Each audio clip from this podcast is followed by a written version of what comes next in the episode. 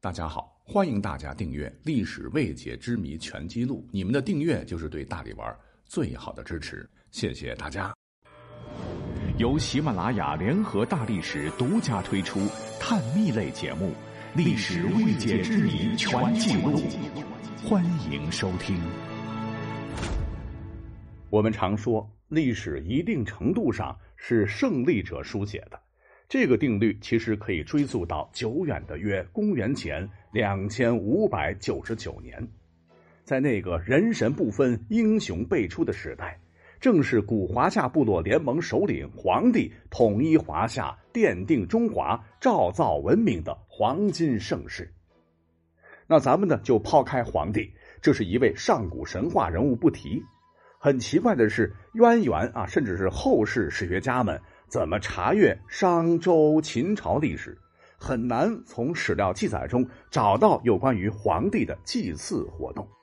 既然司马迁将五帝之首的皇帝说的那么伟大，推算历数，化野分疆，发明创造，勤政忘我，那为何离皇帝更近的朝代不对其大肆歌功颂德，以彰其能呢？例如，秦始皇作为千古一帝。曾亲自从咸阳远赴几千里之外的泰山建庙塑神、刻石题字，进行极为盛大的封禅和祭祀。可是他祭祀的众位上古神祇中，独不见任何皇帝的踪影，反而是被逐鹿中原、被皇帝击败的蚩尤，成了秦始皇顶礼膜拜的对象。这到底是为什么呢？历代史学家都百思不得其解。直到一九三七年，那我们国家在发掘马王堆汉墓的时候，出土了众多文物，除了千年不腐的新锥，还有一大批十分重要的文献资料。其中有一部叫做《老子十六经》，是这样写的：皇帝身遇九黎部落首领蚩尤，因而擒之，是波其革以为干侯，使人射之，多重者赏。剪其发而见之天，名曰蚩尤之精；充其胃以为居，使人执之，多重者赏；抚其骨肉，投之苦海，使天下人煞之。这个“煞”是拟声词，就鱼鸟在吃东西的那种“沙沙沙”的声音。其实全文如果翻译过来的话，就比较血腥了。说皇帝最终擒住了九黎族部落的首领蚩尤，剥了他的皮，做成一个靶子，叫大家射。射中多的人有赏，剪下他的头发挂在天上，叫做蚩尤旗；抛开他的胸膛，把他的胃拿出来填成球，让大家踢，多中者赏。皇帝呢还觉得不解恨，又将蚩尤的骨肉剁成肉酱，混到苦菜酱里，命令所有人分吃。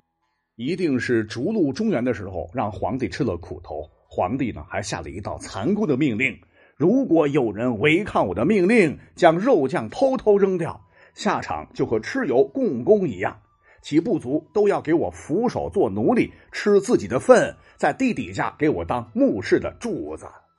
那这段记载呢，在沉睡几千年之后重见天日，让现代人看过之后无比的惊讶。哎，这皇帝不是一位慈眉善目的、垂衣长而天下治的贤君吗？为何会如此残暴呢？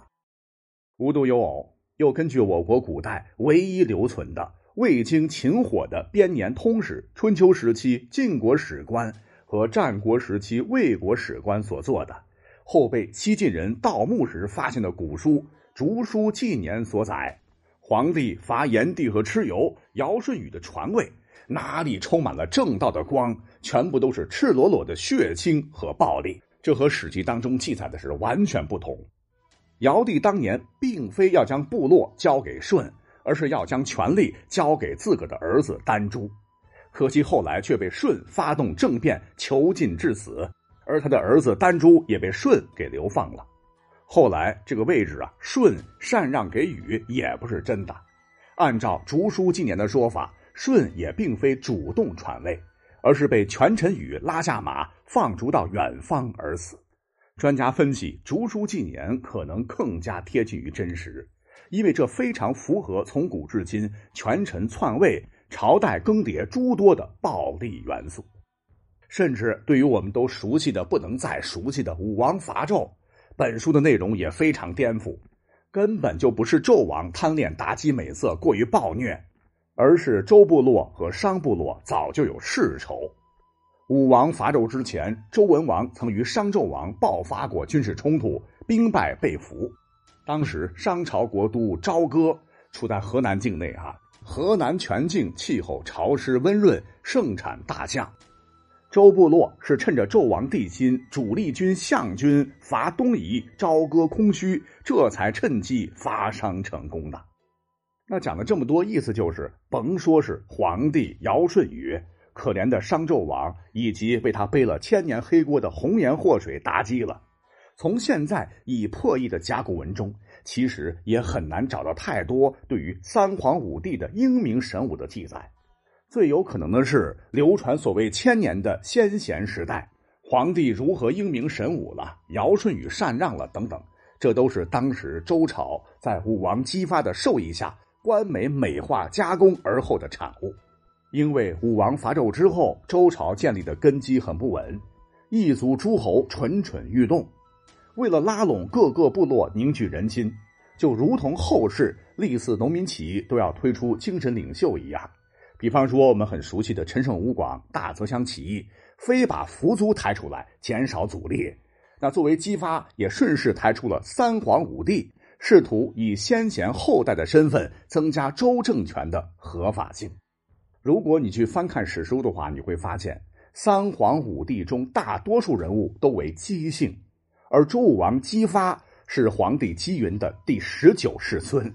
那很像后世的统治者追溯老祖先，给脸上贴金。比方说李唐王朝一定要追溯李耳是他们祖先一样，而历史上第一个大一统王朝秦最终终结了周，以五行水德取代火德。秦始皇当然不愿意去祭祀周朝的祖先皇帝，也就顺理成章了。